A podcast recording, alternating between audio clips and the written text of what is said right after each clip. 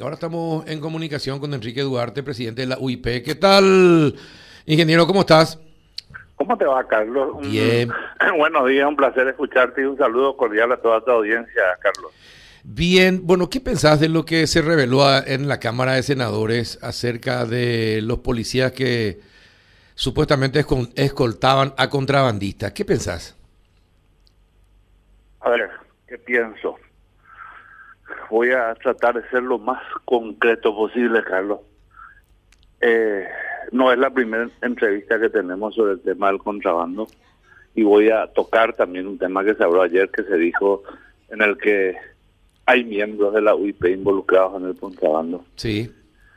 Nosotros, Carlos, en UIP y a vos te costa, tenemos como un eje de nuestra lucha la defensa del empleo formal, la, la, la, la, defensa de la formalidad de las empresas, el, la, la ayuda, el trabajo por el sector de las MIPIMES, que es la base de la pirámide productiva, de la ética empresarial.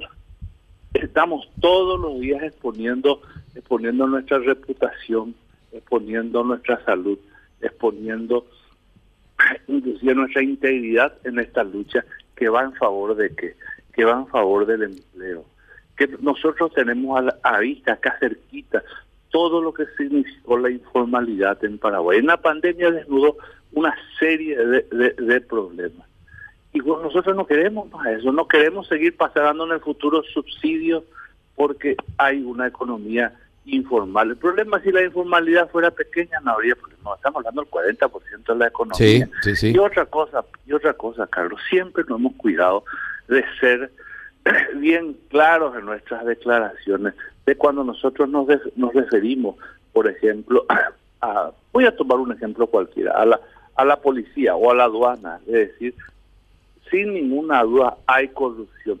Y yo, hay sectores en el cual me merece mi confianza, la honorabilidad de los que están enfrente, pero hacia abajo cuando esas, esas decisiones, ese, esa intención de hacer ver las cosas no permea y poco ayuda a la justicia, poco ayuda por la impunidad todo, todo lo que existe. Entonces cuando nosotros vemos estas cosas, no nos asombra, seguimos, vamos a seguir luchando, vamos a seguir gritando, gritando, Carlos, pero no está bien, claro que no está bien. Y si nosotros miramos unas camionetas así, sin ninguna duda, vamos, el propio jefe de policía va a declarar que no está bien.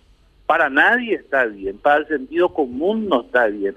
Y tampoco está bien mancillar el honor de una institución tan antigua como la UIP, que tiene tanta lucha, tanta lucha eh, en, en este tema del contrabando. De que el contrabandista pueda estar mimetizada en cualquier organización, en cualquier familia, en cualquier sociedad, puede ser perfectamente factible, pero no por eso nosotros tenemos que mancillar el honor de las instituciones, Carlos. Ahora, eh, tenés razón, ingeniero. Eh, y ayer, no solamente en el Senado, también eh, el ministro de Anticontrabando, Emilio Fuster, dijo justamente eso que está diciendo, que eh, qué pueden decir los empresarios si también hay empresarios que hacen contrabando y sin, sin, dar nombres eh, engloba a todos. Entonces eh, es peligroso, pero ciertamente creo que todos tenemos que poner de nuestra parte, eh, de que hay malos empresarios, hay malos empresarios, hay malos periodistas, hay malos periodistas. Así como hay buenos empresarios y buenos periodistas, también hay de los otros. Y en todas las profesiones sucede lo mismo. El tema es cómo enfrentamos la corrupción de nuestro chiquero. Y yo creo que, yo creo que todos deberíamos eh, tomar medidas en ese sentido y si es posible denunciar a aquellos o sacar del gremio a aquellos eh, que enturbian el panorama. Por ejemplo, te voy a dar un ejemplo concreto. Eh, las obras públicas, los sobrecostos que tienen, negociados que se hacen con sobrecostos de personas que están afiliadas a, a la UIP o a la FEPRINCO o a la Cámara de Construcciones, etcétera, etcétera, etcétera. Y por unos cuantos se le engloba a todos. ¿Qué podríamos hacer para evitar que eso siga ocurriendo y desenmascarar a aquellos eh, que complican todo el panorama y hacen negociados eh, con, el, con los gobiernos de turno, por ejemplo? Mira, Carlos, la UIP tiene sus mecanismos estatutarios y reglamentarios para enfrentar este tipo de, situaciones y ya ha tomado cartas en el asunto a este respecto. Yo me acuerdo del año pasado, cuando una empresa socia estuvo involucrado en temas, sin dar nombre, en temas ligados al, área de salud, la UIP le ha expulsado de su nómina de, su nómina de socios. Cuando nosotros hemos tomado como y el y el Tribunal de Honor ha, ha considerado que ameritaba las condiciones, hemos tomado condiciones. Nuestro estatuto, nuestra, carta orgánica prevé ese tipo de situaciones.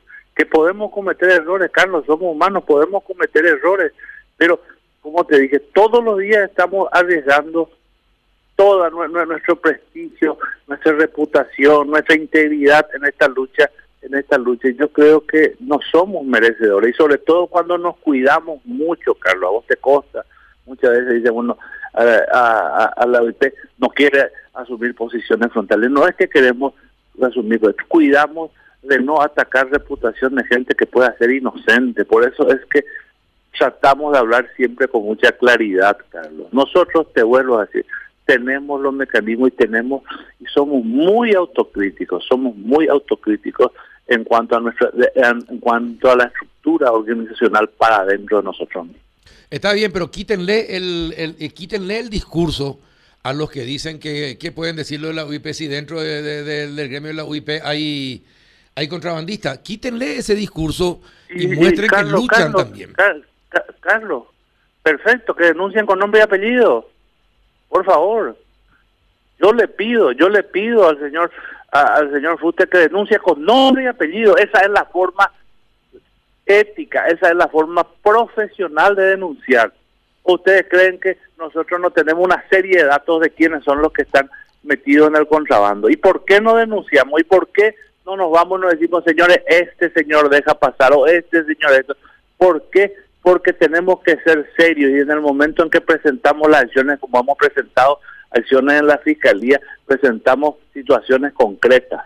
Esa es la realidad, porque tenemos que ser serios no tenemos que mancillar el honor de las personas. Ahora, pero Inge, por ejemplo, eh, en las licitaciones, ese tema del 20%, no sé, se, hizo una reglamentación, pero todos abusan de esa reglamentación, todos. Carlos, Carlos. Eh, espera, y te voy a decir algo más. No, no, yo te voy a dar números, te voy a dar números. Eh, pero espera un ratito, te quiero agregar algo más y después dame los números. Y después el tema, por ejemplo, de los transformadores. Eh, según gente entendida en, ingeniería eléctrica, mm. eh, se queman más de 10 transformadores por día de la ANDE de Paraguay. Sin embargo, dicen que en Clipsa y en el sector de los menonitas no se les quema un solo transformador. ¿Por qué la diferencia? ¿Qué es lo que se hace mal para que eso ocurra? ¿O es un negocio que se quemen los transformadores? Bueno, vamos por partes mundo eléctrico te puedo hablar y te puedo responder con mucha con mucha solvencia. Vamos al ejemplo de Eclipse y vamos al ejemplo del sector de los de los menonitas. Son áreas cerradas. Eclipse hoy trabaja con una tarifa que es objeto de una medida cautelar. El costo de la energía de, de Eclipse es un costo que está eh, fijado por una situación judicial, pero de hecho Eclipse también está muy bien administrado y es una ciudad donde tiene una estructura muy estable. El cuadro de carga, la curva de carga de Eclipse es una carga constante. Uniforme. Es, muy eh, realmente es muy bueno porque es una característica de la ciudad. La curva de carga del sector del, de las colonias de Chaco es un poco un poco diferente, ¿verdad? Pero es, es una instalación totalmente totalmente nueva.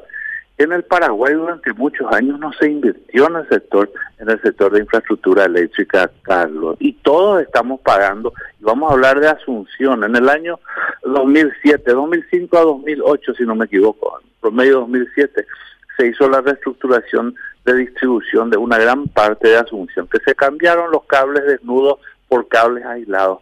En esas zonas y en esas áreas hubo una mejoría importante en cuanto al tema del suministro eléctrico. Otra, las partes, el, el, cinturón de Asunción, Lambaré, eh, San Lorenzo, Fernando de la Mora, Luque, hoy, hoy se está trabajando y se está invirtiendo. Y yo te voy a decir una cosa, yo estoy muy preocupado, Carlos, yo estoy porque conozco y nos han presentado los números, los números de la ANDE. Ni siquiera con la tarifa de Itaipú bajando a 9.60, las condiciones de Andes van a aguantar repagos de deudas. Y estoy muy preocupado con lo que se va a venir en el futuro. Ahora, es muy interesante tener un mercado un mercado cautivo. A mí me encantaría como empresario que me den una, una ciudad que yo pueda trabajar. Es lo mejor, es, es el, lo ideal para nosotros los empresarios. Yo le felicito a la gente de Eclipse. No solo no tienen quema de transformadores, pueden manejar tecnología, manejan sistemas de, distribución muy avanzados. Yo les felicito. Pero acá tenemos en Asunción, en la Andes, tenemos muy politizada la Andes. Los sindicatos que presionan, la, la, política que presiona, es muy difícil trabajar así. Eh, pero, y el tema de los transformadores, otra cosa que te voy a hablar con propiedad, si nosotros miramos los últimos 15 años, la competencia de precios transformadores ha significado una permanente baja de precios para la ANDE. No solo la competencia, sino que la tecnología, ¿verdad? Ahora, que se quemen los transformadores es cierto. ¿Por qué? Porque las líneas, las calidades, de la, la calidad de la infraestructura está degradada. Esta nueva administración, no sé cuántos miles de transformadores ha instalado, que se llaman los refuerzos de carga y eso viene en favor de otra cosa que está muy bien hecha, pero cuesta dinero y después hay que pagarlo, entonces ¿cómo se va a hacer? Eh, claro. Eh, por eso te digo, ingeniero, todos tenemos que poner de nuestra parte y tenemos que tratar de combatir lo que está mal todos juntos. Eh, cada uno en su sector y después también, eso, y eso te da autoridad moral para después cuestionarle a otros y al gobierno también cuando se equivoca, ingeniero. Estamos de acuerdo y, a, vos te consta que estamos saliendo al paso a todo aquello que consideramos que está mal y estamos haciendo declaraciones. Lo que nos salimos es a buscar criticar a través de la ofensa.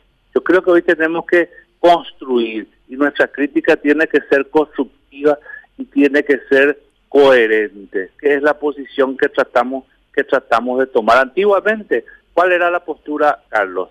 No estamos de acuerdo con algo, dejemos de pagar impuestos. ¿Cómo si nosotros somos quienes pedimos el cumplimiento de la ley, vamos a estar poniendo como medida el incumplimiento de la ley? Ese es un proceso de trabajar con coherencia. Yo estoy yo estoy de acuerdo contigo, todos juntos y denunciemos todos juntos las veces que vos me llames en nombre de la UIP sobre algo que está mal. Si está mal, yo yo voy a acompañar la postura. Voy a acompañar las denuncias sin ninguna duda, así como está mal lo que ocurrió hace unos días que que, que, que, balearon o que rompió los vídeos de un de un funcionario de Andes, que aquí yo no lo conozco, está claro. Sí, sí, está mal. Claro que está, mal, Carlos. Ese es el deterioro de nuestra sociedad. y, y nosotros queremos trabajar, nosotros queremos un país con una economía floreciente y con equidad social. Esto no ayuda para nada. Definitivamente. Es así. Bien, eh, ingeniero, te agradezco el tiempo eh, y bueno, tenemos que trabajar todos juntos para superar este momento. Un fuerte abrazo. podés contar con nosotros, Carlos. Nosotros estamos para trabajar y no para apañar absolutamente nadie que está mal, ya sea del sector privado o del sector público, Carlos. Hecho. Un abrazo, ingeniero. Gracias.